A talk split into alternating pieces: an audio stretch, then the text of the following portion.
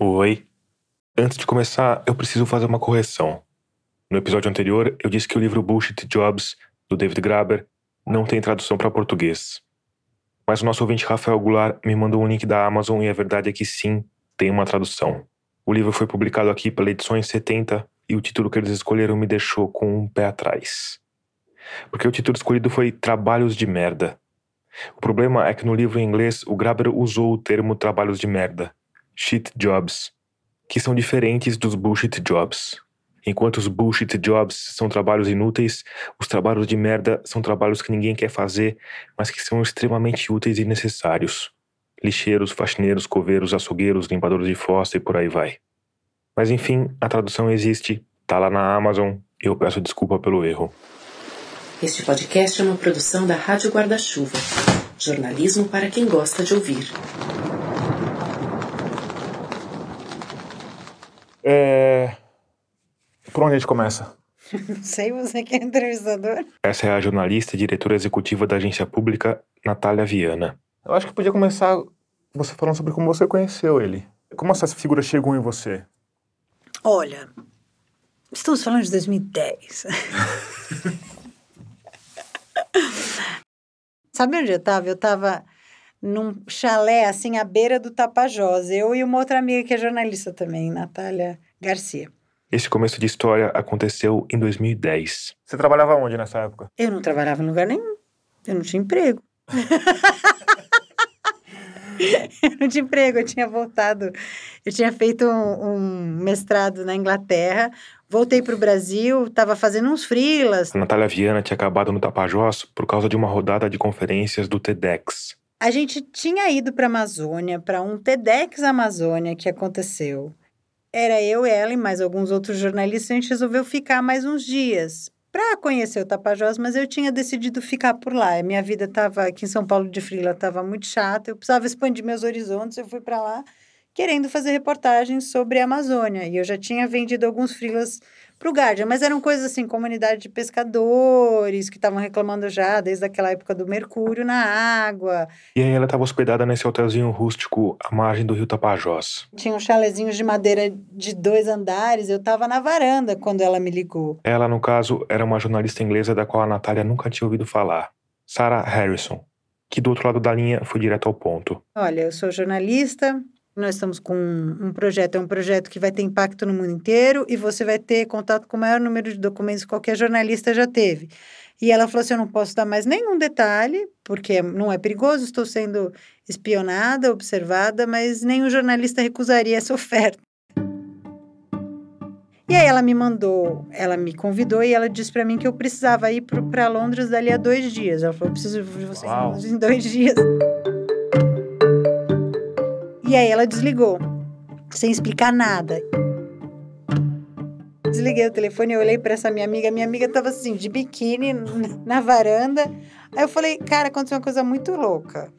Então, me ligaram, falaram que eu tenho que estar na Inglaterra daqui a dois dias em Londres e que é o maior número de documentos. Eu acho que pode ser o Wikileaks, não tenho certeza. O Wikileaks é uma plataforma digital feita para pessoas que querem vazar documentos secretos, criada pelo hacker australiano Julian Assange. E você provavelmente sabe disso porque o Wikileaks e o Assange dominaram o noticiário global por muito tempo. Mas naquela época era um pouco diferente. Eu soube que o Assange existia em 2010. Em 2010 foi o ano que o Wikileaks publicou alguns dos seus vazamentos mais, é, mais escandalosos, né? Que, que geraram muito escândalo. Aquele vídeo, que era o vídeo Collateral Murder, eles chamaram. É, morte colateral, que era um vídeo que mostrava como um avião americano matou jornalistas da Reuters. É um vídeo horroroso que mostra o helicóptero Apache assim mirando no jornalista da Reuters e, e, e matando assim jornalistas da Reuters e outros civis no Iraque. A gente estava falando do auge da guerra do Iraque. O vídeo fez bastante barulho e junto com ele o Wikileaks publicou outros documentos em parceria com dois jornais, o britânico The Guardian e o americano New York Times. O Wikileaks começou a publicar esses documentos em parceria com esses dois jornais e foi um grande escândalo e foi principalmente uma grande novidade no jornalismo. Eu, como jornalista, jornalista investigativo, eu acompanhava isso, mas eu não tinha nenhuma relação com o Wikileaks. A Natália não tinha nenhuma relação direta, mas tinha uma relação indireta. Quando eu estive em Londres, eu fui fazer um mestrado de radiojornalismo, eu conheci um cara que chamava Gavin McFadden. Ele era o fundador desse Centro de Jornalismo Investigativo, que mais tarde seria inspiração para a agência pública. E ele era um jornalista antigo, investigativo, ele já tinha os seus 65 anos, um americano, que conheceu o Julian Assange e começou a ajudar o Julian Assange nos seus contatos com jornalistas, em deixar o projeto um pouco mais, é, com um olhar um pouco mais jornalístico, em organizar as publicações que o Wikileaks faziam. O Gavin McFadden, eu conheci ele em Londres e eu fui voluntário para a organização dele. Era uma organização que fazia treinamento de jornalismo investigativo, mas ele era um homem muito aberto a novidades, por isso que ele adorou a ideia do Wikileaks e apoiou desde o começo. E aí, diante daquele telefonema misterioso de uma jornalista britânica, a Natália juntou os pontos. Eu falei, bom, é possível que tenha alguma coisa a ver com o Julian Assange, mas eu não tinha certeza. Eu liguei imediatamente para o Gavin, McFadden, ele falou: Eu não posso te contar, é uma coisa realmente muito séria, você tem que confiar e tem que participar desse projeto. E aí lá estava a Natália Viana, na varanda de um bangalô no meio da Amazônia, ao lado da amiga de biquíni, que talvez tenha sido decisiva para a aceitação daquele chamado para a aventura. Aí eu falei, não sei o que eu faço. Ela falou, não seja louca, vai agora. Essa minha amiga, ela falou, vai agora. Falou, quando você recebe uma ligação dessa, você não pensa duas vezes, não. Aí eu larguei tudo. É engraçado, Natália, porque na, quando a gente era jovem. Faz tempo. Não, a gente ainda é jovem. quando a gente era muito jovem, tinha esse boato de que a melhor coisa que pode acontecer com um jornalista é tocar o telefone, né? Ah! Foi exatamente isso que aconteceu. Porque hoje não se toca mais telefone, né? Hoje chega um WhatsApp, alguma coisa assim, né? Ninguém liga também mais para as pessoas, né? É, foi exatamente isso. Não, tocou o telefone e mudou a minha vida. Não existe, enfim, não, não estaríamos aqui hoje. A Natália voltou para São Paulo, desarrumou uma mala, arrumou outra e no dia seguinte embarcou para Londres sem saber praticamente nada do que ia encontrar por lá. Consegui, cheguei, entrei na Inglaterra, fingi que estava de, de férias. Porque você não tinha visto de trabalho nem porcaria nenhuma, certo? Não, eu entrei como turista, falei que estava indo viajar, aquela pataquada toda. E aqui vale dizer que no melhor estilo thriller de espionagem, a Natália continuava sem saber de nada e estava com os bolsos de jornalista freelancer devidamente esvaziados. Além de tudo, eu não tinha dinheiro, porque a Libra é caríssima. Eu era freela, não tinha dinheiro. Eu fui lá, confiei, botei na mão do, do santo protetor de jornalismo e fui. A única coisa que tinham dado para ela era uma data, um horário e um ponto de encontro também devidamente cinematográfico. Um lugar chamado Frontline Club, ou Clube da Linha de Frente. É um clube que fica em cima de um restaurante chique. O clube é super chique, é um clube inglês, assim, aquela coisa toda forrada de carpetes e tal. Tem um bar, tem um pub lá dentro. E é um clube onde se reúnem jornalistas investigativos na Inglaterra. Fumando charuto e bebendo Scott. Fumando charuto, exatamente. Fumando charuto, bebendo Scott. Aí eles têm uns debates, assim. Então, por exemplo, eles têm debates sobre as guerras. Os caras que vão cobrir guerra vai lá e falam para os outros jornalistas. É um centro ali cultural do jornalismo inglês. Ele foi fundado por um cara que era jornalista de guerra. Então, na parede você tem artefatos de guerra, capacetes, câmeras antigas, sabe, de antigos correspondentes de guerra. É uma coisa assim, bem de filme mesmo. A única coisa que eu sabia é que eu tinha que estar lá às três horas da tarde. Ela falou o quê? Você senta num, num, em tal lugar, eu vou ter uma Sim. senha que você fala, Mas... o tempo está nublado em Londres. Não, não foi assim. Ela falou, me encontre lá na hora tal. Como eu conheci o lugar, não foi a coisa mais esquisita do mundo. A Natália Viana chegou no Frontline Club no horário marcado, às três da tarde, esperando encontrar a Sarah Harrison, que tinha amado o plano todo. Mas a Sarah, claro, não estava por lá. Comecei a pensar, e se essa mulher não aparece, né? Mas sim, Sarah Harrison apareceu. Quando ela chegou, era uma menina da minha idade. A Natália tinha 30 anos na época. Descabelada, eu me identifiquei com ela na hora. Não era assim um, sabe, um correspondente da BBC de terno, era uma menina meio maluquinha. A Sara, a Sara é maravilhosa. E ela chegou assim, meio nervosa, e falou assim: você não sabe, a Interpol acabou de emitir um, um alerta de, pedir, de mandado internacional de prisão para o Julian. Aí eu falei, putz, eu tô me metendo numa roubada. numa roubada, cara. Mas ela, ela falou assim, mas não, não, não tema, não, não fique nervosa, porque isso é uma bobagem e vai embora. Daqui a pouco essa, esse processo judicial vai embora, porque ele é todo. Enfim, ele não é sério, imagina. Faz 12 anos e o Julian continua preso por causa desse processo judicial.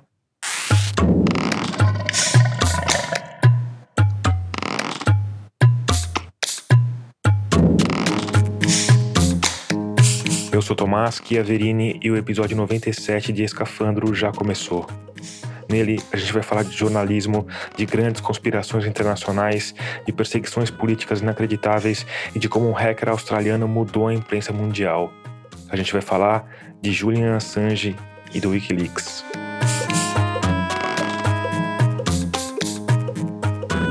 Antes, eu quero falar com você, meu ouvinte que está com a conta bancária que nem a da Natália Viana em 2010, mais liso que sabonete molhado, penhorando o almoço para comprar jantar a prazo. Porque você, meu ouvinte na Pindaíba, talvez não tenha cinco reais para se juntar ao grupo de ouvintes financiadores, mas ainda assim você pode ajudar o podcast a crescer e a melhorar. E o melhor jeito de ajudar nisso é fazendo o podcast chegar a mais ouvintes. Porque a conta é simples. Em média, 5% dos ouvintes têm recursos, vontade e ânimo para colaborar financeiramente com a nossa campanha de financiamento coletivo. E se o número de ouvintes cresce, o financiamento também cresce e com mais recursos a gente consegue produzir episódios melhores. Diante disso, eu estou lançando mais uma campanha dentro da nossa campanha de financiamento coletivo, que é uma campanha para espalhar a palavra de escafandro. A minha sugestão é que você escolha o seu episódio favorito e poste na sua rede social favorita. Pode ser no Twitter, no Instagram, no TikTok, pode ser até no Facebook, aquela rede social que os antigos usavam. E como eu sei que as chances de você esquecer essa ideia são grandes, eu vou ser ousado e pedir para você fazer isso agora. Se você puder, se tiver com algum segundinho sobrando aí, eu peço que você pause o episódio, corra o nosso feed no seu aplicativo, escolha o episódio que você mais gostou e compartilhe na sua rede social preferida. Se puder marcar a arroba da Rádio Escafandro, melhor ainda, assim eu posso te agradecer. E para facilitar esse processo, eu vou deixar dois segundos de silêncio aqui, assim você tem tempo de pausar com calma. Pronto. Se você compartilhou, muito obrigado por isso. E claro, se você quiser colaborar financeiramente, o caminho é rápido, fácil e seguro. Só ir lá em catarse.me escafandro e escolher o valor com o qual você quer ou pode apoiar catarse.me barra escafandro.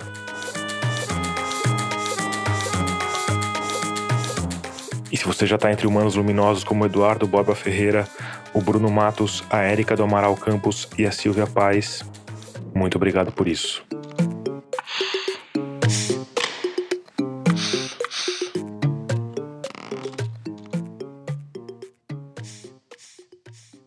Antes de continuar acompanhando a Natália Viana pelo mundo cinematográfico de Julian Assange, é importante a gente dar um passinho para trás e tentar entender um pouco melhor que mundo era aquele de 2010.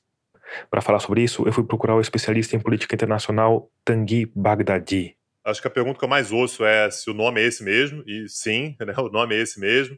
Sou professor de política internacional há 16 anos, sou especializado na, na preparação de candidatos para a carreira diplomática. E se você se interessa por política internacional e por podcast, é provável que conheça bem o Tanguy Baghdadi. Nos últimos sete anos, eu me descobri podcaster. Eu tenho meu podcast, que é o Petit Jornal, que tem por objetivo falar sobre política internacional, que é a minha parte, e economia, com o Daniel, que faz o podcast junto comigo. O economista Daniel Souza. Segunda quinta-feira, quatro vezes por semana, a gente faz uma, um programa para falar sobre os assuntos de política internacional e de economia daquela semana. Aí eu comecei pedindo para o Tanguy falar um pouco sobre como estava o mundo na época em que o Wikileaks começou, segunda metade da primeira década dos anos 2000.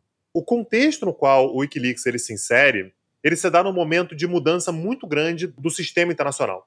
A gente está falando sobre um momento de um questionamento cada vez maior a essa ordem americana, né, uma ordem que emerge no pós-Guerra Fria, a Guerra Fria termina ali em 91, né, com o fim da União Soviética. Mas a partir dali a gente tem uma unipolaridade americana e isso começa a trazer um cansaço cada vez maior, com os Estados Unidos sendo a polícia do mundo, o país que dita a lógica moral, né, os hábitos que devem ser seguidos por todo mundo, o modelo político, algo que vai se desgastar ainda mais com a guerra ao terror. Né? Então, em 2001, os Estados Unidos invadem o Afeganistão, e em março de 2003 eles invadem o Iraque. Então, tudo isso acaba se somando a um, a um momento de um cansaço muito grande de uma ordem internacional que já durava mais de uma década. E esse questionamento ele começa a ser percebido com a ascensão de algumas outras potências com um pouco mais de voz, com um pouco mais de firmeza na sua política externa. Então, a gente já tem uma China com um destaque um pouquinho maior no plano internacional. Não é o destaque que tem hoje, mas já era algo importante, já eram décadas de crescimento econômico ininterrupto. A gente já tem uma Rússia do Putin. O Putin é presidente desde 1999. Já era um governo que tinha um pouco mais de peso no plano internacional. Eu sei que é curioso falar, né? Mas a gente já tinha o Brasil nesse momento, né? Com um destaque um pouquinho maior no plano internacional também. A cereja do bolo desse desconforto com a hegemonia americana foi ela, a crise de 2008, que começou no setor imobiliário americano e foi derrubando boa parte do castelo de cartas da economia mundial. É uma crise financeira que vai abalar completamente a ordem internacional. A crise financeira de 2008 ela eclode nos Estados Unidos e vai tragar muito rapidamente para dentro da crise a Europa. E quem não será afetado diretamente pela crise, pelo menos no primeiro momento, são países como China, Brasil, Índia, a Rússia depois vai ser bastante atingida, mas num primeiro momento não, que são exatamente a galera que depois vai criar os BRICS, ali entre 2008 e 2009. Então, o Wikileaks ele surge num ambiente muito favorável a esse tipo de questionamento, ao expor para a humanidade inteira, para todo mundo que quisesse ver, informações que corroboram aquele cenário de desconfiança que muitas pessoas tinham. foi nesse mundo cada vez mais incomodado com a hegemonia americana que a Natália Viana encontrou com a colega britânica no Frontline Club em Londres. Sarah Harrison. Sarah Harrison é uma grande heroína do jornalismo pouquíssimo conhecida, que ficou em segundo plano, não só porque o Julian é machista, porque a nossa imprensa, a imprensa mundial é machista.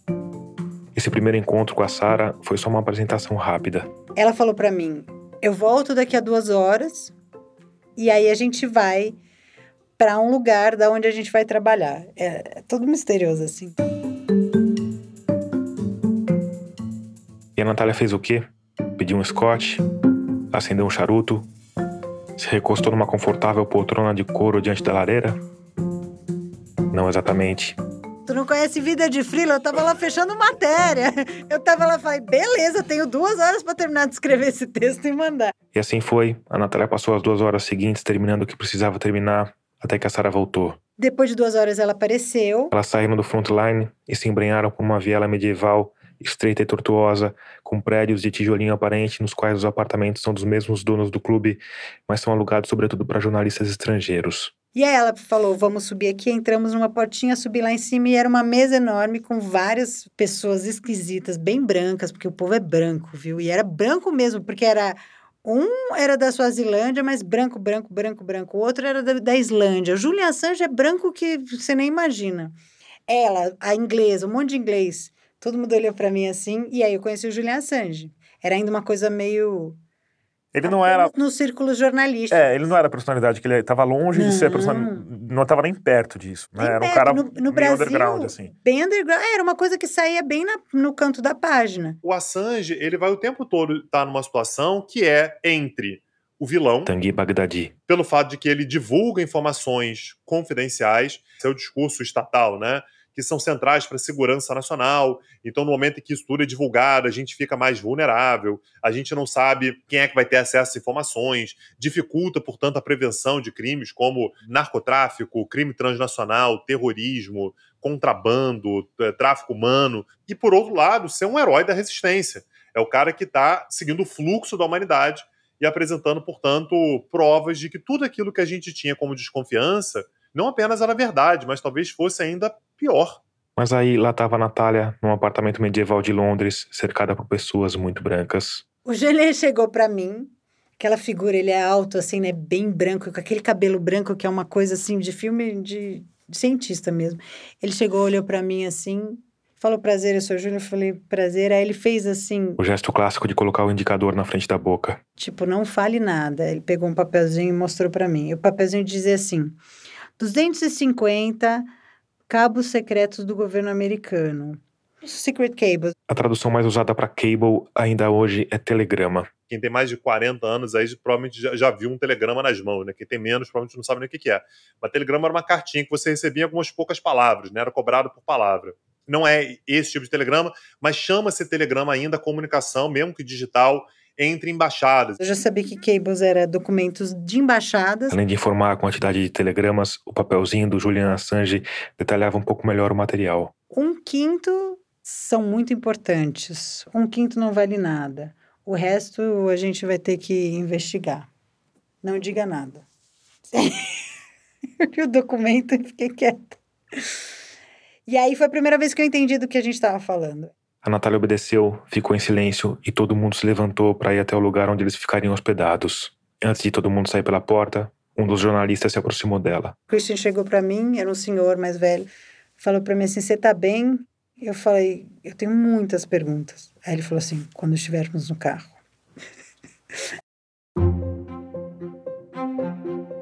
A gente entrou no carro. Cinco pessoas. O Julian, eu, o Christian, o Jojo e a Sara. E a Sara dirigindo. Os outros estavam meio bêbados, porque tinham bebido, tinham bebido uma vodka islandesa antes. E aí, quando a gente entrou no carro, o Julian falou assim: tirem o, o, a bateria do celular, porque mesmo estando desligado com a bateria, alguém pode estar te espionando. Pra mim, assim, era um filme, entrar num filme de ficção científica. Aí, Não é ficção científica.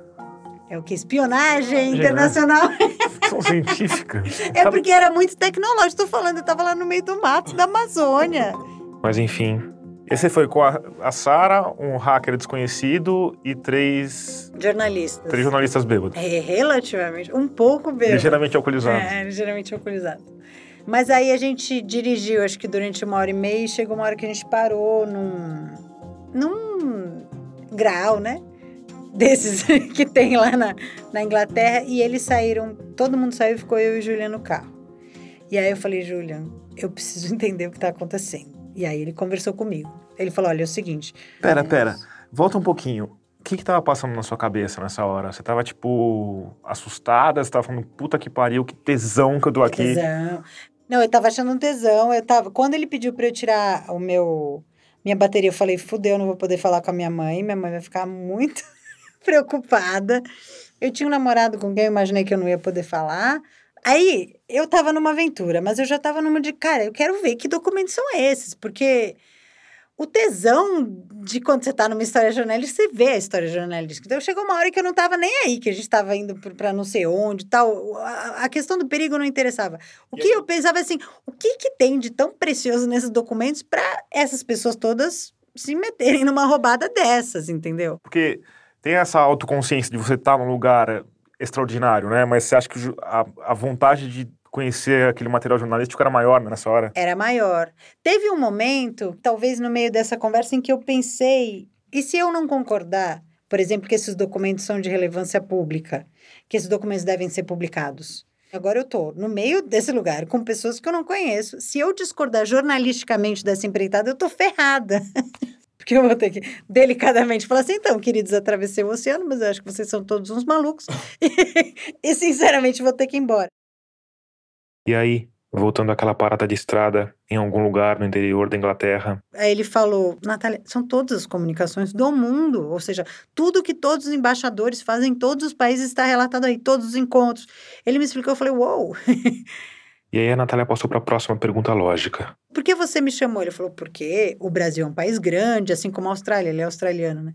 E ele falou, e eu sei que é um país que os jornais, ele já tinha parceria com cinco jornais. Le Monde, Der Spiegel, The Guardian, El País e New York Times. Todos os jornais do norte global, Europa e Estados Unidos. E esses jornais não vão dar a mínima pro que acontece no Brasil. Eu preciso de gente desses, desses lugares para me ajudar. Pegou o laptop dele e falou: Olha só, pá, pá, pá, abriu e me mostrou uma tabela que já tinha um monte de documentos. Ele falou: É isso aqui. Daí ele falou: Eu acho que tem. Eu acho que ele me falou: tem 5 mil. Aí eu falei: Legal, vou olhar, super legal. E quando que a gente publica isso? Ele daqui a 10 dias. 5 mil documentos referentes ao Brasil, é isso? Foi o que ele me falou. No final eram 3.500. Aí eu só pensei, eu preciso trabalhar que nem uma desgraçada. Como é que eu vou ler 3.500 documentos em 10 dias? O que, que eu preciso fazer, né? Também não estava muito claro o que eu ia fazer. Eu sabia que eu ia, como jornalista, trabalhar com os documentos. Eu ia ler, eu queria mergulhar naquilo. Ali eu já estava numa vibe de, pô, tamo aqui, vamos até o fim, né? Aí a gente dirigiu por acho que mais umas quatro horas e chegamos já à tarde da noite, num, assim, interior da Inglaterra. Paisagens bucólicas, é, fazendas com fazões, pombos brancos. E a gente entrando naquelas cerquinhas e chega numa mansão, mas uma mansão, assim, de cinco andares, vitoriana, antiquíssima. Porque era uma, uma mansão que era de um cara que era ex-correspondente de guerra, o Von Smith. Era uma, era uma, uma mansão que estava na geração dele, estava na, na família dele há muitas gerações. Então você tinha uns quadros, juro por Deus, quadros vitorianos pintados com os antepassados dele. Aí tinha um que tinha matado não sei quantos leões na África, tinha cabeças de leões, tinha armas e espadas, juro, era uma coisa assim, vários quartos, assim, umas escadas, aquelas mansões que tem papel de parede, sabe? Bem vitoriano, lareiras em todos os quartos, não tinha aquecedor, a gente se aquecer com lareira. Uma empregada e um empregado uniformizados, nos recebendo. Era uma coisa assim, juro, de outro mundo. Ah, nós vamos ficar aqui. Aí cada jornalista recebeu um quarto, foi servido um jantar simples. E era assim: amanhã nós começamos a trabalhar, às 10 da manhã ou 9 da manhã, todo mundo de pé, na sala principal, a gente começa a trabalhar. A Natália, claro, levou a sério e na manhã seguinte estava lá, na sala de trabalho, devidamente sozinha. Ninguém, ninguém, tava todo mundo dormindo, virado. Eles eram bem caóticos, né? O Julian ele era bem caótico com sono. Ele foi acordar duas da tarde. Sério? Duas da duas tarde? da tarde. Ele, o Julian, ele, ele dorme muito pouco. Então, ele dorme, sei lá, duas horas, depois ele dorme três horas, depois ele dorme duas horas. Mas, enfim. Finalmente, quando a gente se senta, ele explica e aí ele apresenta outras pessoas que estão no projeto. Você tinha outros jornalistas também colaborando, olhando documentos de outros países. Ele explicou que a ideia era que jornalistas de países diversos olhassem cada um para as comunicações das embaixadas nos seus territórios. E além disso, que eles pensassem em estratégias de divulgação também para a plataforma do Wikileaks. Por fim, eles tinham de coordenar a publicação também dos cinco jornais iniciais, o que não era exatamente uma tarefa fácil. Porque ia ser um, todo mundo sabia que ia ser um furo gigantesco. E eles queriam furar um ou outro, então coordenar toda essa parceria e agora chamar outros parceiros do sul global e de outros lugares. Aos poucos, a Natália Viana foi percebendo que a função que o Julian Assange tinha pensado para ela não era exatamente a mesma função que ela tinha pensado que ia fazer. Para mim, eu estava ali como jornalista para ler os documentos, mas depois eu entendi que ele queria que eu fizesse a estratégia de lançamento no Brasil, a estratégia do vazamento, com quem que a gente ia se aliar, quem que seria o parceiro, íamos publicar tudo junto, íamos dar para 10 veículos, dois veículos, ia publicar em ordem, os veículos iam se relacionar como? Era toda a estratégia de lançamento. E ele tinha uma visão, ele sabia que uma coisa até hoje que eu acho que a gente tem que discutir muito mais, o jornalismo do norte ainda é colonial, tem uma visão de colonizador, entendeu? E ele era um cara, é, o Julian é um cara tremendamente subversivo, espero que ainda seja. Agora dizem que a mente dele está se deteriorando por causa dos períodos longos de, de isolamento na prisão mas ele tem uma perspectiva anticolonialista. Então, ele queria que os documentos chegassem nas populações do Sul, por jornalistas das populações do Sul. Ele queria uma visão do Sul. Mas a Natália tinha sido a primeira de fora do clubinho do Norte a entrar na mansão do Assange. E quando viu a porta da oportunidade entreaberta... Eu falei, ah, eu tô aqui, eu vou, vou entrar com o pé na porta. Eu convenci ele logo que no dia do vazamento tinha que ter um parceiro brasileiro. E aí eu falei, eu quero fazer com a Folha de São Paulo.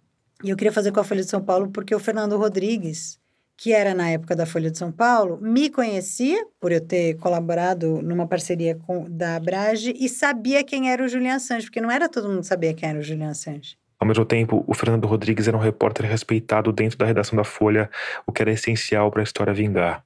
Tinha que ser uma pessoa que dentro da redação chegasse Sim. com uma história mais ou menos maluca dessa e, e, a redação inteira embarcasse. O Fernando Rodrigues, claro, se animou com a pauta, a redação embarcou e eles fizeram um acordo. Era assim: eu vou selecionar os documentos e vou te mandar cinco documentos. Aí você escreve a reportagem que você quiser. A Natália escreveu um texto para ser publicado na plataforma do Wikileaks e o Fernando Rodrigues, usando a mesma base documental, escrevia o que seria publicado pela Folha de São Paulo. Mas eu estou selecionando os documentos. Isso colocava um problema para a Natália.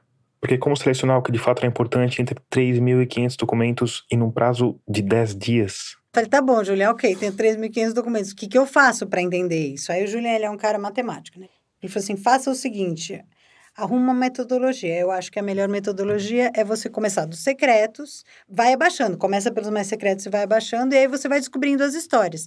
E todo mundo ali que trabalhava para o Eclipse, que também escrevia para o site do Eclipse, ia fazer a mesma coisa. Então, Esses primeiros dias eram assim, pessoas vidradas nos seus computadores, aí cada um pegava e gritava: Meu Deus do céu! Os americanos negociaram com o Mubarak, não sei o que lá. E todo mundo parava e falava assim: Oba!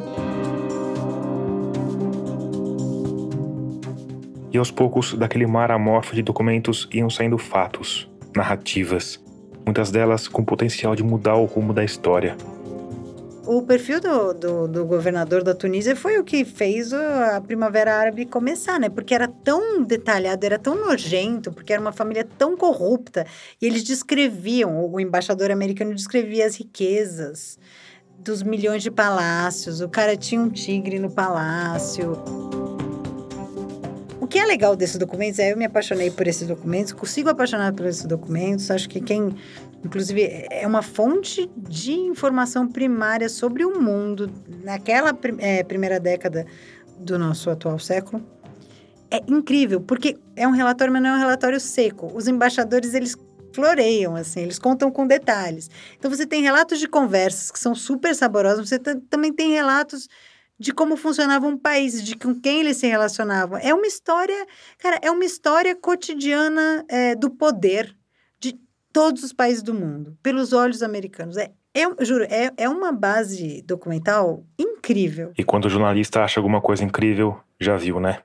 É muito provável que em algum outro canto tenha alguém morrendo de medo que aquelas informações sejam divulgadas antes do, do vazamento, assim, a semana antes, a pressão era enorme, assim, a Hillary Clinton vinha falar que... Na época, a Hillary Clinton era secretária de Estado do governo Obama. Vai haver um vazamento, isso é um absurdo, é absolutamente irresponsável você fazer isso. Tinha pressão nos jornais para não publicar. E além disso, tinha todos os jornais que já tinham analisado os documentos e que àquela altura só queriam furar os olhos uns dos outros. Por exemplo, o The Spiegel é uma revista, então eles já tinham impresso. Aí vazou uma capa do The Spiegel numa trem, uma estação de trem não sei onde. Aí as pessoas da internet começavam a tirar foto da capa. E, e aí teve isso um jornal... Vocês, isso vocês estavam lá na mansão ainda. A gente estava na mansão monitorando e tentando fazer os amiguinhos num, um não furar o outro. Não, não publica. Não risca o desenho do outro. Exatamente. Não, vamos cumprir, vamos cumprir. Aí, o, no dia anterior, o, o Eu País, eu acho, publicou, assim, a manchete, pá... Aí começou a... Aí eles tiraram do ar. Aí, ah, não, estagiário, sabe? É engraçado, né, Natália? Porque o pessoal parece que aprendeu, né? Sim. Isso. Panama Paper, por exemplo, o pessoal está fazendo, tá se comportando, né? Super. Hoje em dia a colaboração é corriqueira, é natural, é normal. Sim. Essa colaboração agora, por exemplo, do, dos dados da Covid, que foram os principais jornais brasileiros, isso não, isso não passava pela cabeça, era só competição. Essa lógica da colaboração é a lógica hacker, é a lógica de desenvolvedor. Desenvolvedor não existe sozinho, né? Um desenvolvedor desenvolve o código do outro, independente de você esteja. A lógica do código de desenvolvimento da internet é a lógica colaborativa, que é, eu acho que é uma das maiores influência do Julian Assange no jornalismo hoje, de novo. E tem gente que diz que ele não é nem jornalista. E com toda essa pressão, a paranoia da vigilância só aumentava. Eu fiquei sem falar com ninguém durante todo esse tempo. Eu não tinha acesso ao meu celular, não podia acessar meu celular, não podia acessar minha conta do Facebook. Cada vez que eu ia ligar, por exemplo, eu tive que ligar para o Fernando Rodrigues, ele era um celular novo. Era um celular diferente, que eles ligavam na hora, ligava para o Fernando Rodrigues, ligava, desaparecer celular. A gente tinha é, laptops fora da internet com os quais a gente lidava com os documentos. Esses laptops eram trocados. O Julian Assange quase toda noite fazia uma revisão em todos os computadores, porque ele entende muito de segurança de computação. Era assim, tudo era criptografado. Você tinha um momento que você podia falar com as pessoas, a visão que você estava? Não tinha. Eu acho que eu mandei um e-mail para minha mãe e falei: Oi, mãe, tá uma delícia, que férias, super legal, beijo, tchau. Ela sabia que estava na Inglaterra? Sabia. Tô curtindo, vim aqui visitar meus amigos. Que loucura, meu. Nesse momento, você, minha ouvinte ansiosa, provavelmente está se perguntando: tá, mas o que afinal tinha nos documentos relativos ao Brasil? Natália Viana, por favor. Tem de tudo, tem assim, tem muitos encontros que é super saboroso. Então você vê que gente da esquerda e da direita fica se encontrando com os americanos tem gente que vai fazer fofoca, tem gente que vai fazer promessa, tem gente que vai tentar conquistar proximidade. Então, por exemplo, eu lembro que o Serra, naquela época, ele tinha sido candidato às eleições contra o Lula. E aí tinha um encontro dele com o embaixador americano em que ele falava assim que se ele fosse eleito, o governo deveria ser muito mais próximo dos americanos do que um governo Lula. Ele falou para uma petroleira americana que ele ia reverter a lei do pré-sal, o que de fato ele fez. Essa lei, de autoria do senador José Serra, acabou com outra lei que obrigava a Petrobras a participar de todos os leilões de áreas do pré-sal. Ela foi sancionada sem vetos pelo então presidente Michel Temer em novembro de 2016, menos de três meses depois do impeachment de Dilma Rousseff. O pré-sal, aliás, estava bem presente nas comunicações diplomáticas entre Brasil e Estados Unidos. Tem dois ou três encontros reclamando da lei do pré-sal, porque a lei do pré-sal dava prioridade, todos os, os blocos de exploração tinham que ser parceria com a Petrobras. No fim, tem a ver com aquilo que o Tanguy falou. Todo mundo que acompanhava as notícias com algum senso crítico desconfiava que aquilo acontecia. Mas o que os documentos faziam era escancarar os interesses, nesse caso, mostrando como o lobby acontece na prática falavam para eles assim, vocês não podem fazer alguma coisa porque isso é péssimo, é um modelo de partilha. Não falava assim, vem proteger o meu interesse, mas era, vem proteger o meu interesse. Mas ao mesmo tempo que as narrativas estavam lá, escancaradas, nas comunicações do Brasil não tinha nada de bombástico nos moldes do que a nossa imprensa está acostumada. Nenhum advogado tentando comprar um Rolex roubado do acervo da presidência, nenhuma oferta de vacina sendo ignorada, causando a morte de dezenas de milhares, nenhum assessor miliciano pagando as contas da primeira-dama. Eu lembro que quando eu mandei esses documentos pro, pro Fernando, ele perguntou: não tem mais nada? Então eu acho que. Ai, todo mundo esperava um grande escândalo de corrupção. Todo mundo sempre espera um grande escândalo de corrupção. E é um saco, porque, nossa, a vida é tão maior, maior do que isso, né? A não ser quando a gente tem todos os escândalos de corrupção, aí a gente finge que não tá acontecendo. Mas por mais que não trouxesse nenhum grande escândalo de corrupção, para Natália, o conjunto dos documentos sobre o Brasil contava uma história, uma grande história. Era uma história muito interessante. Era uma história de como o, o, governo brasileiro criou um Itamaraty super independente, super altivo, e como isso incomodava os Estados Unidos. Estava todo relatado ali. Por exemplo, eles tentando se aproximar dos comandantes militares, eles tentando se aproximar do Nelson Jobim, que era o ministro da Defesa. Eles propuseram algumas vezes. Por exemplo, tem uma, uma reunião com a Morim que é maravilhosa, em que o, o embaixador americano sugere por cima de o Brasil ajudar eles a obter informação sobre a Venezuela. E o Amorim, que é ministro do exterior, fala: de jeito nenhum, você está maluco. Então você tem toda uma dança que aconteceu ali no governo Lula, que é o que está acontecendo agora. É um país que quer ter independência no cenário internacional, é a mesma coisa.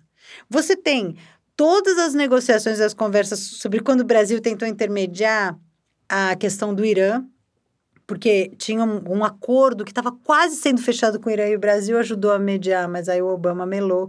O é, enriquecimento de urânio, né? Que é, o urânio não podia enriquecer. Exatamente. Quase chegou num acordo depois dos Estados Unidos melou. Mas, assim, é uma história sobre a geopolítica.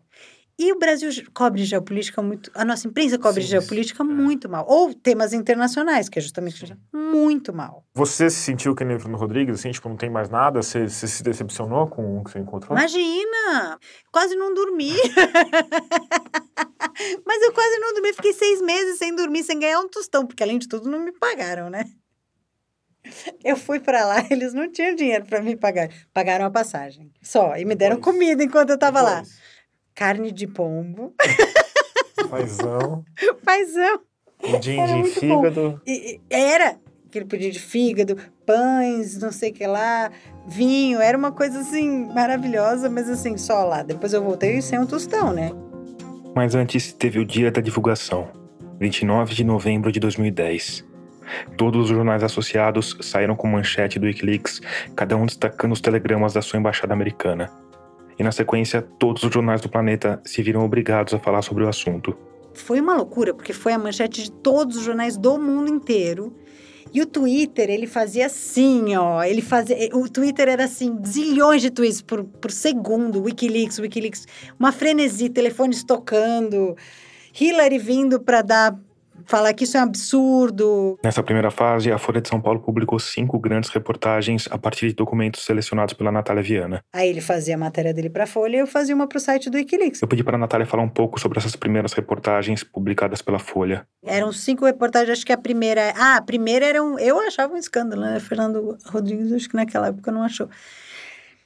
Que era que, como não havia lei de terrorismo, a PF brasileira estava prendendo suspeitos de terrorismo, que os americanos diziam para eles que eram suspeitos, com, com outras é, acusações. Sei lá, droga, porte de arma, qualquer coisa, para não dizerem que estavam colaborando com os americanos no, nas operações antiterrorismo deles. Trabalho jornalístico, normal. Normal não, né? Do Tapajós para 10 dias de confinamento numa mansão no interior da Inglaterra, seguido pelo maior vazamento de documentos da história do jornalismo, numa colaboração inédita entre alguns dos veículos mais importantes do planeta. Normal, só mais um dia no escritório.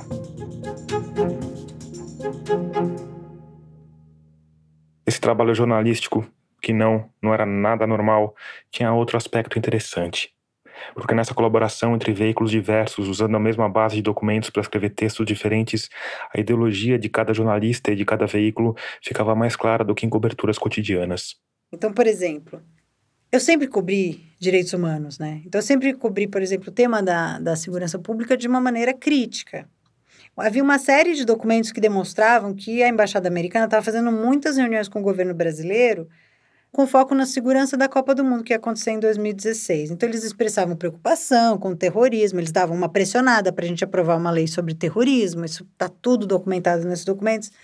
Mas eles também ofereciam ah, a gente pode colaborar, nós somos muito bons de segurança e tal. E aí eu fiz a mesma matéria, os mesmos documentos, a minha manchete foi Estados Unidos faz lobby para ampliar a presença no, no Brasil e fazer segurança da, da Copa e das Olimpíadas. A manchete da Folha foi: Estados Unidos está muito preocupado com a segurança das Olimpíadas. A publicação desses documentos foi um dos maiores eventos da história do jornalismo, porque foi uma ocasião rara em que a imprensa do mundo inteiro se uniu em torno de um único assunto. E era uma união diferente do que já tinha acontecido antes, porque não tinha a ver com o assunto em si. Não era a invasão do Iraque ou a morte do Michael Jackson. O que unia todos aqueles veículos era a fonte, a origem das histórias. Diante disso, eu perguntei para o Tanguy Baghdadi o que mudou no mundo com o advento do Wikileaks. A gente começou falando um pouco sobre o conteúdo. Esse documento, ele mostra uma boa parte daquilo que a gente, com as informações que são divulgadas na imprensa, a gente tenta inferir. A gente tenta imaginar qual foi a motivação. É, o Wikileaks ele dá uma demonstração clara de por que, que aquilo ali foi feito. Então o Wikileaks ele vai começar a divulgar informações que dizem respeito, por exemplo, a cobertamento de tortura. A ciência que os Estados Unidos têm relacionadas a determinados ataques, é, a ciência que o governo americano tem com relação a violações de direitos humanos, com relação à violação, por exemplo, da privacidade, algo que vai ser muito reforçado depois naquele escândalo da NSA, aí já é um pouco depois, né? A gente está falando aí sobre o Snowden, aí é 2012, 2013. Mas tudo isso acaba contribuindo para uma visão desiludida da política americana. Então, não dá para a gente imaginar mais uma visualização do sistema internacional da maneira como se visualizava a partir da década de 90. Foi muito comum durante a década de 90 ver os Estados Unidos como o país de fato capaz de trazer civilidade, capaz de trazer estabilidade, capaz de oferecer determinados serviços globais que seriam feitos de maneira desinteressada. E ainda que boa parte da opinião pública, pelo menos a parte mais crítica, já desconfiasse dessa boa vontade americana, para o Tanguy, ao escancarar isso, o Wikileaks prestou um serviço importante. No sentido de não dá para confiar totalmente no que determinados governos dizem, e me parece que trouxe uma outra mudança importante também no sentido de levantar uma outra forma de fazer jornalismo. Acessar informações que não devem ser divulgadas, ou que não deveriam ser divulgadas. Eu fico imaginando como é que o mundo seria completamente diferente se durante a Guerra Fria a gente tivesse um Wikileaks. Todo mundo ficasse sabendo o que estava sendo tratado nas internas. Recentemente eu fui ver Oppenheimer, por exemplo. Né? As discussões que você tem acerca da bomba nuclear são discussões que não são divulgadas à imprensa. A gente fica sabendo sobre a história do Oppenheimer depois, né? bem depois. Será que a opinião pública mundial seria a mesma se se soubesse tudo que era tratado internamente? Será que esse nível de privacidade ele é benéfico para a sociedade ou não? Eu fico imaginando o que, que seria, porque o pessoal já vivia assustado durante a Guerra Fria, né? Imagina se tivesse transparência total. Ia ser o, o, dia a dia achando que o extermínio tá, tá na manhã seguinte, né? Ia ser uma coisa muito assustadora, é, você acha? Mas ao mesmo tempo, talvez a gente não tivesse fenômenos como macartismo, por exemplo. Ah, fulano é comunista. É comunista porque é, porque é comunista. É, como é, ele é o quê? É comunista. Mas enfim, de volta para os anos 2000. A gente tem uma mudança numa percepção de um binômio, que é o binômio segurança e agilidade. O que, que a gente valoriza mais? Né? O governo ele ser ágil, no sentido de responder rapidamente a determinadas ameaças, e se a gente acha isso, a gente dá razão para o governo americano. Olha, tem que ser rápido. Então há determinadas informações que não podem ser cedidas, a gente tem que ter sigilo, a gente tem que poder trabalhar nas sombras para poder garantir a segurança do cidadão americano ou do cidadão de qualquer outro lugar. Por outro lado, você vai ter um elemento relacionado à privacidade, que é será que a gente, como cidadão, está disposto a ter as nossas informações divulgadas, compartilhadas né, por, por, agências governamentais, ou a gente não ter acesso ao que um governo está fazendo? Será que isso é realmente uma democracia?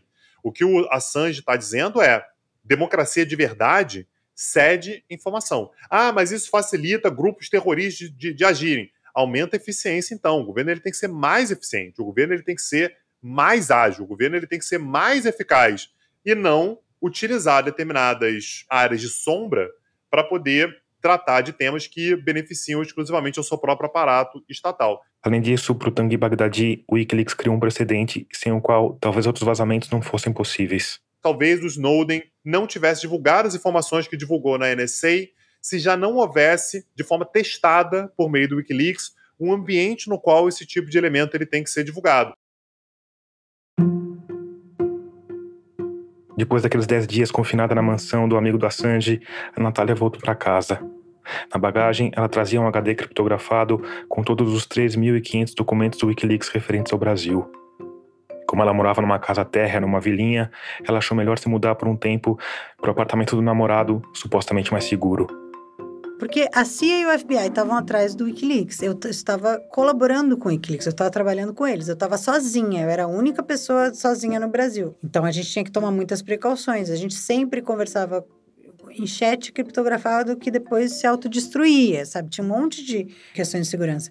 E eu fiz uma coisa, desde o começo, diferentemente de outras pessoas, eu quis me assumir como jornalista que estava trabalhando com o Wikileaks desde o começo. Eu cheguei no Brasil, publiquei uma, uma carta num, num, site independente que é o Opera Mundi, explicando que era eu que estava coordenando a parceria. Porque a minha visão era que, eu, que era um trabalho absolutamente jornalístico que eu estava fazendo. E que isso tinha que ser tratado como tal, eu não ia me esconder. A Natália passou seis meses trabalhando como voluntária para o Wikileaks.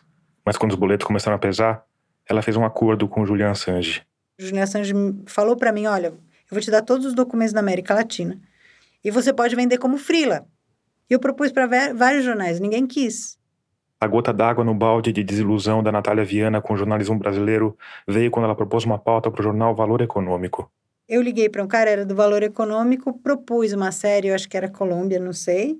E aí ele me ligou e ele falou assim: é, Olha, Natália, gostamos, achamos que é um documento de muita relevância, são documentos de muita relevância, nós queremos publicar, só que não pode ser você que vai escrever a matéria, porque você trabalha com o Eclipse, então você não é uma jornalista imparcial.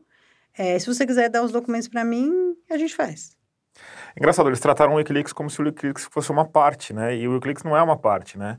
E eu, eu tinha menos a ver ainda, eu era uma jornalista. Eles te tratavam como uma militante, é isso? Como uma militante. Como militante de quê? E, assim, enfim, eu fiquei muito chocada, eu fiquei muito triste. E eu, e eu percebi que. Ai, eu percebi que ia ser muito difícil quebrar uma resistência uma resistência de um jornalismo careta, tradicional, que não estava entendendo o que estava acontecendo, não estava entendendo a revolução, não estava entendendo que iam entrar novos atores, não estava entendendo que o jornalismo ia mudar de cara.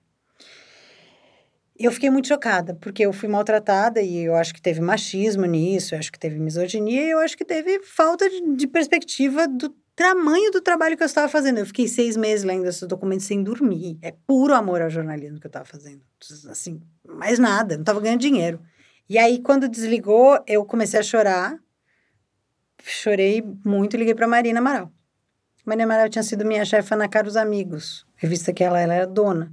Eu liguei para ela chorando e eu falei, Marina, não acredito. Eu estou trabalhando com o maior furo da história do jornalismo, até então, e mesmo essas pessoas não confiam em mim como jornalista. Eu estava arrasada. Chorei, chorei, tadinha. Ela ficou. Tadinha de mim, né? tadinha dela também, que ela ficou muito sentida. Depois de esvaziar o posto de mágoas com a amiga, a Natália desligou e fez o que podia fazer àquela altura. Foi pra cama dormir. Sete horas da manhã do dia seguinte, a Marina toca a campainha. Tá, tá, tá. Aí eu abri a porta e ela entrou assim na minha sala e falou assim, Natália, vamos lançar aquela agência de jornalismo que você falava? Porque eu já tinha trabalhado com o Gavin. O Gavin tinha um centro de jornalismo investigativo que fazia jornalismo sem fins de lucro. Eu já tinha falado com ela, a gente já tinha pensado em lançar isso. Ela entrou e falou, Natália, vamos fazer isso agora. Aí eu falei, tá bom. A gente lançou a pública. Quanto tempo levou para vocês começarem a pública de fato? Não levou nada, porque o que, que era pública? Era um site que eu montei no WordPress e a gente publicando histórias. Primeira coisa que a gente fez foram os documentos do Wikileaks. Por isso que acabou a parceria com os jornais, a gente chamou vários jornalistas voluntários, jornalistas conhecidos. A Tatiana Merlino fez, é, é, o marido dela fez, o Daniel Santini, o Tadeu Breda, a Maria... As pessoas estavam loucas para ter acesso àqueles documentos. Então, eu abri para vários jornalistas, eram 20 jornalistas, eu acho. Não, acho que eram 10 jornalistas que lemos os documentos e publicamos 50, 50 matérias. Tudo isso não teve um tostão envolvido, era gente querendo ler aqueles documentos e publicar informação de relevância pública. Foi um dos primeiros especiais da pública. Antes disso, a Marina e a Tatiana Melino, que depois a gente chamou para ser fundadora também, elas fizeram uma série sobre o Araguaia, na raça, não tinha dinheiro. A gente conseguiu um financiamento de 5 mil dólares com a Fundação Ford, gastamos tudo nessa viagem, sabe, no jornalismo. A gente alugou uma salinha aqui que custava, sei lá, custava 500 reais. A gente ficou seis meses, oito meses trabalhando sem ganhar dinheiro. Era puro sangue, suor e, e lágrima. Não tinha lágrima, era só risada.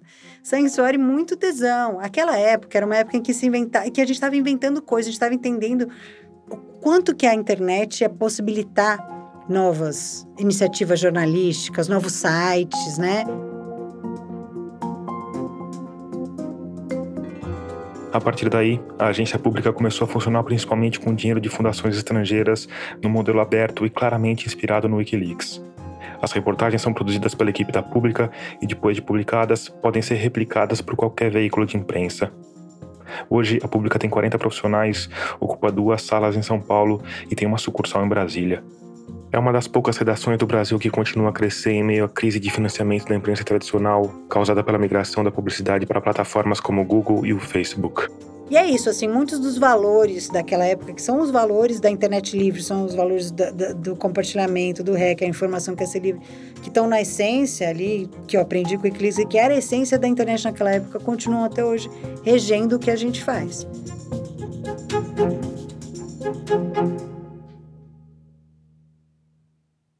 Em agosto de 2010, alguns meses antes do vazamento de que a Natália participou, um promotor público sueco emitiu um mandado de prisão contra Julian Assange.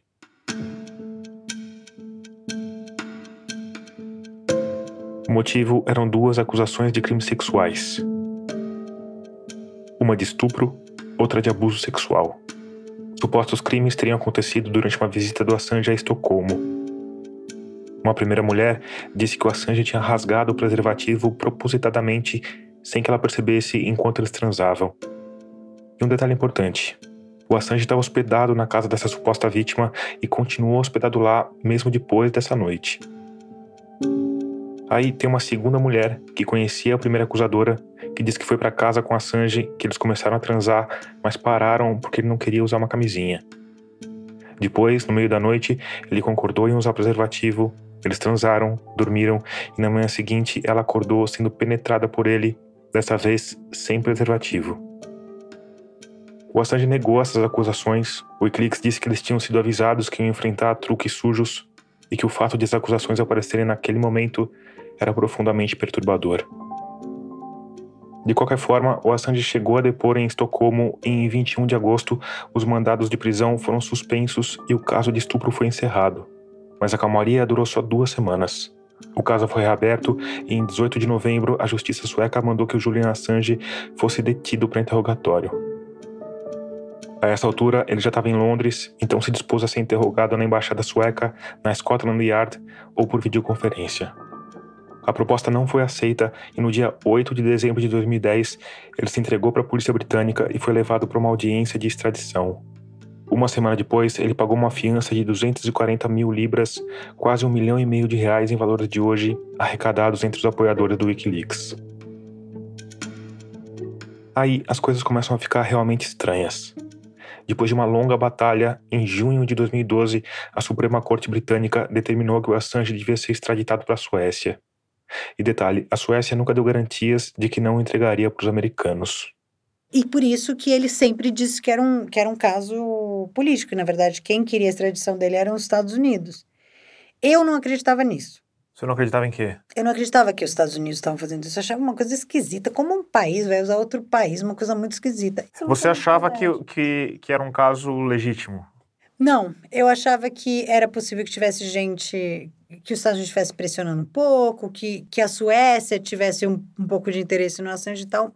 Eu achava que o Julian Assange era um cara um pouco conspiracionista, eu achava que ele devia estar exagerando. E era verdade, era tudo verdade.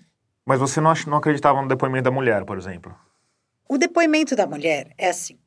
Ela diz que houve um é, sexo surpresa. Eles estavam dormindo juntos, eles estavam transando. E aí, dia seguinte, ela acordou e ele estava transando com ela. Isso pode ser verdade ou pode não ser, né? Vamos ser honestos. Mas, assim, a magnitude que o caso tomou era muito, extrapolou muito ao que seria aquele momento ali dos dois. Tem um caso, uma coisa muito importante nessa acusação. As duas mulheres que estavam transando com o Julian não queriam que ele fosse indiciado por crimes sexuais. Elas foram até a delegacia porque elas queriam obrigá-lo a fazer um teste de HIV. Era isso que elas queriam. Isso está nos autos. E aí, quando elas estavam lá, o delegado falou: ah, isso é crime sexual, vou indiciá-lo tal. Elas não quiseram colaborar inicialmente. Depois elas começaram a querer colaborar. O é, Ministério Público inicialmente falou: não existe um caso, isso não é um caso, não tem um caso contra esse cara. Fechou o caso. O procurador saiu de férias, ou a procuradora saiu de férias, o procurador é, substituto foi lá e começou o caso. Então, assim, não é que o fato em si existisse ou não existisse, é um caso que pode ser averiguado ou não não é tão grande para a magnitude que tomou, e, e assim, de fato, eles levaram até as últimas consequências. Em agosto de 2012, o Equador deu asilo político a Assange e ele passou a viver na embaixada em Londres. Três anos depois, em 2015, a justiça sueca desistiu da acusação de abuso sexual, dizendo que o prazo para ouvir o acusado tinha expirado. Em maio de 2017, a justiça sueca arquivou também o segundo caso, de estupro. A partir daí, ele não devia mais nada para os suecos. Apesar disso, continuava na embaixada do Equador. Dizia que se saísse de lá, ia ser preso, extraditado para os Estados Unidos e, por fim, mandado para Guantánamo. E olha que a essa altura as condições na embaixada já não eram das melhores. Rafael Correa, o político progressista que tinha dado asilo a Assange, saiu da presidência em 2017. E o novo governo não parecia nada feliz com o hóspede na embaixada de Londres. Eles mandaram cortar a internet, suspenderam a segurança, reclamaram da higiene e ameaçaram tirar o gato dele por supostos maus tratos. Aí, em 11 de abril de 2019, a Polícia Metropolitana prendeu Assange, que menos de um mês depois foi condenado a 50 semanas de prisão por ter quebrado o acordo de fiança e se exilado na embaixada nos idos de 2012. Em outras palavras, o Assange foi preso porque se recusou a se entregar num processo que deixou de existir. Na sequência, em maio de 2019, os Estados Unidos abriram 18 processos por crimes de espionagem contra ele, que podem resultar numa condenação de até 175 anos de prisão. E os Estados Unidos vem e diz: não, a gente quer a extradição do Julian Assange. Primeira vez que os Estados Unidos assume publicamente que quer a extradição do Assange, depois de 10 anos que ele estava preso. Ou seja, assumindo que na verdade era, era isso. Quem queria a extradição do Assange o tempo inteiro era os Estados Unidos, por conta do vazamento do qual eu participei.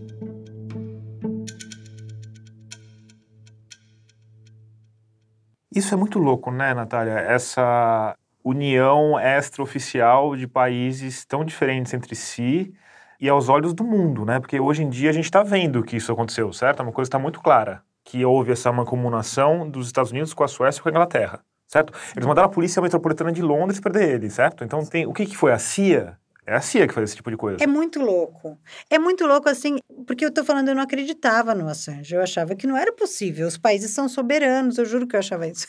Os países são soberanos. Como é que um país como a Suécia, um país europeu, vai, vai usar o seu sistema de justiça para um embrólio desse? Só que era verdade. Então, assim, ah, e mudou a minha visão sobre o mundo também. A verdade é que, e no Brasil a gente viu isso também com o processo do Lula. A verdade é que os interesses, se você tem interesse forte o suficiente, eles manipulam as estruturas. Essa é, a verdade. O, o, o mundo é sempre movido por interesses políticos. E eles vão moldando as estruturas de acordo ao seu bel prazer. Até hoje, o Assange está preso por conta desse vazamento de informações de interesse público. É um absurdo isso. É, hoje em dia não tem mais dúvida, né, de que ele é um preso político. Então. Você acha que tem? Não, eu acho que não tem mais dúvida para praticamente todo o sul global, nos Estados Unidos, você não pode falar o nome do Assange. As pessoas odeiam Assange. Eu estive nos Estados Unidos, morei lá um ano. Não se pode falar. Jornalistas não defendem o Assange nos Estados Unidos. Por quê? Porque ele é visto como inimigo do Estado. É uma loucura. Eu perguntei sobre esse buziris todo pro Tanguy Bagdadi. Parece que uma parte aí dos, desses agentes estatais estão agindo meio como um grupo de mafiosos tentando punir o cara que, que prejudicou nos negócios deles, não é? Eu acho que o raciocínio é, é exatamente esse. Você tem aí uma congregação de estados, né, um grupo de estados, que sabe que Julians Assanges da vida são uma ameaça.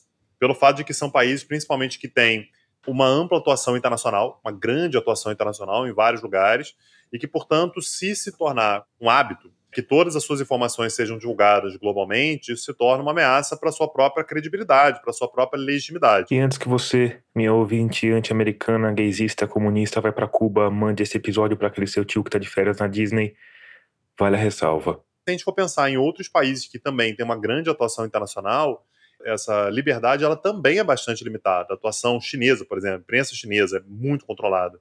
A imprensa russa é muito controlada. A imprensa francesa, a imprensa britânica também são dois países que têm uma atuação internacional grande. Ela não é controlada e, portanto, são dois países que acabam tendo que limitar demais as suas atuações internacionais, porque senão vai ser divulgado para a imprensa, isso vai trazer ameaça à sua segurança. Mas para o Tanguy Bagdadi, essa provável conspiração kafkiana para manter o Assange preso não tem nada a ver com uma suposta ameaça dele para esses países. O Assange já aconteceu. O objetivo agora é que ele sirva de exemplo. Se você fizer aquilo que o Assange fez, se você divulgar as informações dessa maneira, não vai haver paz. Você vai pagar muito, muito caro por isso. Então, é isso que eu queria te perguntar, porque assim, é uma coisa que está acontecendo aos olhos do mundo inteiro, certo? E, e as pessoas estão vendo esse tipo de ação, que é uma ação que é extraoficial, certo? Ele está sendo condenado por um processo que não tem nada a ver com o processo que ele deveria estar respondendo de fato, né? Ao mesmo tempo, não tem organismos internacionais que sejam eficientes em lidar com esse tipo de questão, certo? É, e a forma global não vai existir. Esse controle ele pode ser feito de forma exclusivamente nacional. Essas decisões todas são tomadas, elas são tomadas por Estado, e o Estado é soberano. O Estado ele pode fazer o que ele bem entender. Não há uma organização internacional capaz de vedar um Estado de tomar uma determinada decisão contra o Assange, porque eu estou avaliando aqui na ONU, estou avaliando aqui na, na, Corte Internacional de Justiça que essa ação ela é iníqua, que essa ação ela é injusta. Isso não tem, nem tem como ter. Mas daí a gente tem a articulação do, do judiciário da Suécia com o Pentágono ou com a CIA para punir alguém que está na Inglaterra, certo? E vai lá o guardinha da Polícia Metropolitana de Londres prender o cara. É uma coisa muito louca você pensar em como que isso se organiza, certo? Totalmente à margem da, de qualquer organismo oficial, certo? Que é kafkiano, né? É. Porque esse tipo de articulação deveria ser denunciado. Isso é algo que precisa ser denunciado. Só que essa articulação está acontecendo exatamente para impedir que o cara que seria capaz de divulgar esse tipo de ação siga divulgando essas informações.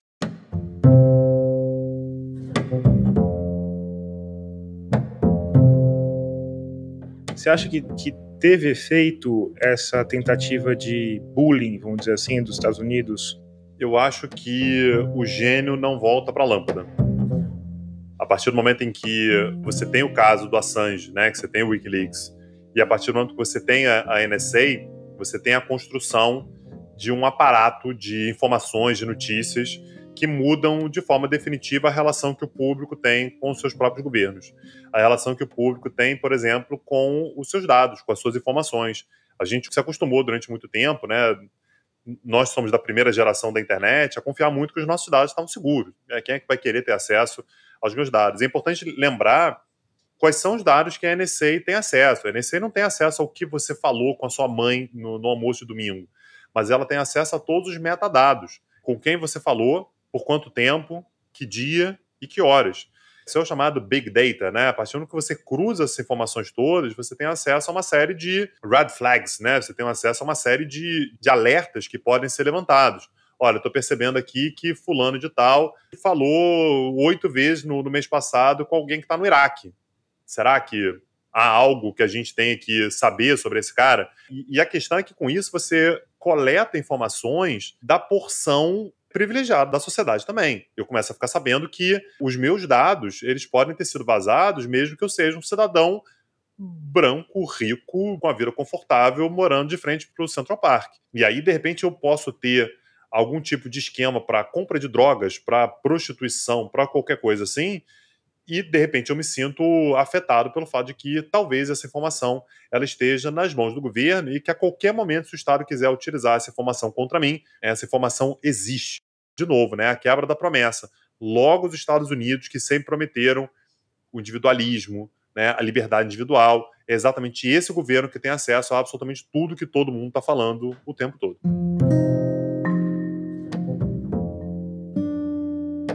Você acha que ele vai ser solto? Você acha que, que você pensa do futuro dele assim? Eu acho que pode até acontecer dele ser solto, mas eu, eu acho que vai acabar sendo criada uma estrutura que tire muita liberdade dele, que tire muita liberdade para ele voltar a fazer aquilo que o notabilizou. Eu fiz essa mesma pergunta para Natália Viana. Como é que você vê o, as perspectivas para ele? Ai, são muito ruins. Eu acho que eu acho que os Estados Unidos quer a extradição dele ou quer que ele apodreça na cadeia, que é o que está acontecendo. É um embrólio jurídico maluco que não tem saída, não tem fim. Para o Joe Biden, quanto mais enrolar sem ter que ter a extradição, melhor. Porque ele vai deteriorando, parece que ele está deteriorando, né, mentalmente. Ele está isolado há muito tempo. É uma situação é uma situação nojenta. Pô, o Assange, cara, ele não matou uma pessoa, ele não roubou nada, sabe? Ele não é um criminoso, ele é um cara que publicou documentos de interesse público, ser tratado dessa maneira. Eu faço uma comparação, por exemplo, Mark Zuckerberg, é um cara que criou o Facebook. Essa plataforma destruiu democracias, colaborou com genocídios. Por causa dessa plataforma, adolescentes se suicidam todos os dias no mundo. E ele é tido como um grande empreendedor, um desenvolvedor gênio. O Assange publicou documentos de interesse público do mundo inteiro, com acesso liberado para todo mundo, está preso como um criminoso, sabe?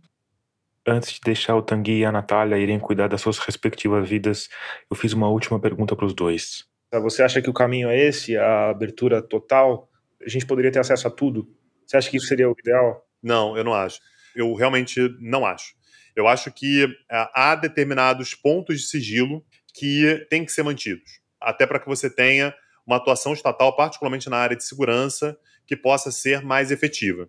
Eu acho que as medidas do Julian Assange elas são um choque de realidade, elas são uma demonstração clara de que não há qualquer tipo de transparência e é, portanto, uma demonstração de que, olha, precisa ter mais transparência. Eu acho que o Estado ele tem que ter mais mecanismos de controle. Eu não estou dizendo que é fácil fazê-lo. O que eu estou dizendo é esse controle que o Estado tem que ter de determinadas informações sensíveis tem que existir e ele tem que ser controlado por entidades civis, que não necessariamente vão poder ter acesso a essa informação, até porque senão ela se torna pública, mas que vão controlar determinados acessos do governo a informações que possam ser consideradas sensíveis. Até onde o governo está indo com esse acesso à informação.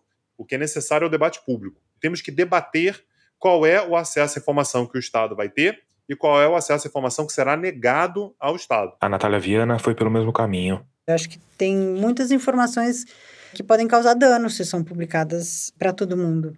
Mas eu acho que informações de interesse público devem ser sim publicadas. Eu acho que o jornalista não é uma casta privilegiada que deve decidir sobre tudo e sobre todos. Eu acho que o público tem que ter maior participação entre o que é publicado e o que não é publicado.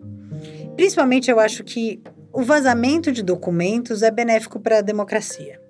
E eu acho que se solidificou como uma das principais armas do jornalismo investigativo. Por exemplo, o Lula não seria presidente hoje se não fosse o vazamento da Vaza Jato. Não seria. Ele exagerou, ah, ele, ele queria transparência radical, eu não concordo. Ok. Mas nada disso, assim, a discussão tem que existir.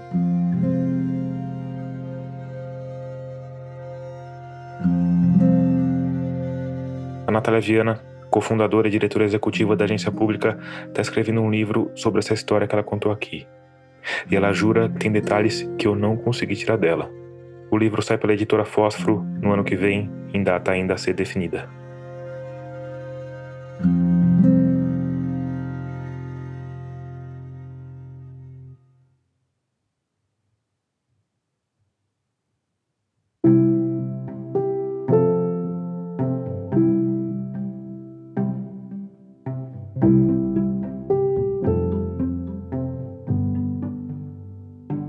Antes de terminar, eu quero te convidar de novo a conhecer nossos parceiros da Rádio Guarda-Chuva, nossa rede de podcasts feitos por jornalistas. Hoje, o convite é para você conferir o Vida de Jornalista, podcast do Rodrigo Alves, que, aliás, tem tudo a ver com o nosso tema de hoje. Porque ele fala basicamente de jornalismo. E eu te recomendo em especial a temporada mais recente, em que o Rodrigo, com a elegância que só os cariocas discretos possuem, perfilou grandes nomes da imprensa Pode escolher qualquer um e tacar o play, que você não vai se arrepender.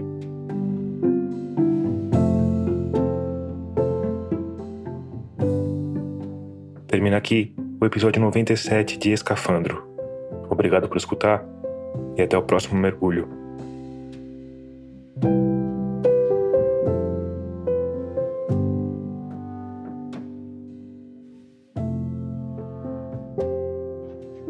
Oi, Aqui é a Natália de Albuquerque. Eu tô falando de São Paulo, capital. Esse episódio teve produção de Ana Carolina Maciel e apoio de edição de Matheus Marcolino. A mixagem de som foi feita pelo Vitor Coroa. A trilha sonora tema é do Paulo Gama. O design das capas, dos aplicativos e do site foi criado pela Cláudia Furnari.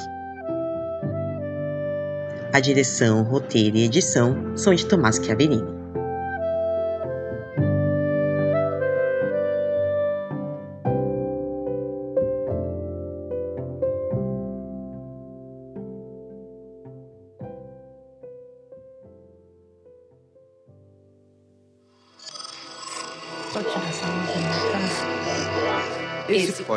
Podcast é apresentado por b9.com.br.